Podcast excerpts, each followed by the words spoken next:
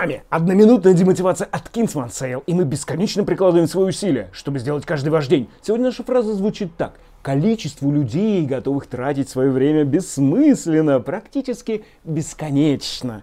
И действительно, если вы хотите оставаться среди этих людей, ради бога, можете выйти из видео. А для тех, кто хочет выделиться, такой небольшой приемчик. Для того, чтобы выделиться из этой толпы бессмысленно проводящих свое время, нужно всего лишь навсего заменить бессмысленное время препровождения на полезное. Как это сделать? Очень просто. Вы в офисе возникает дискуссия про какой-нибудь сериал. Оба! Вот это вот оно! Вы тут же немедленно выходите из нее, садитесь за рабочее место и делаете, например, звонки клиенту или пишете ему письмо.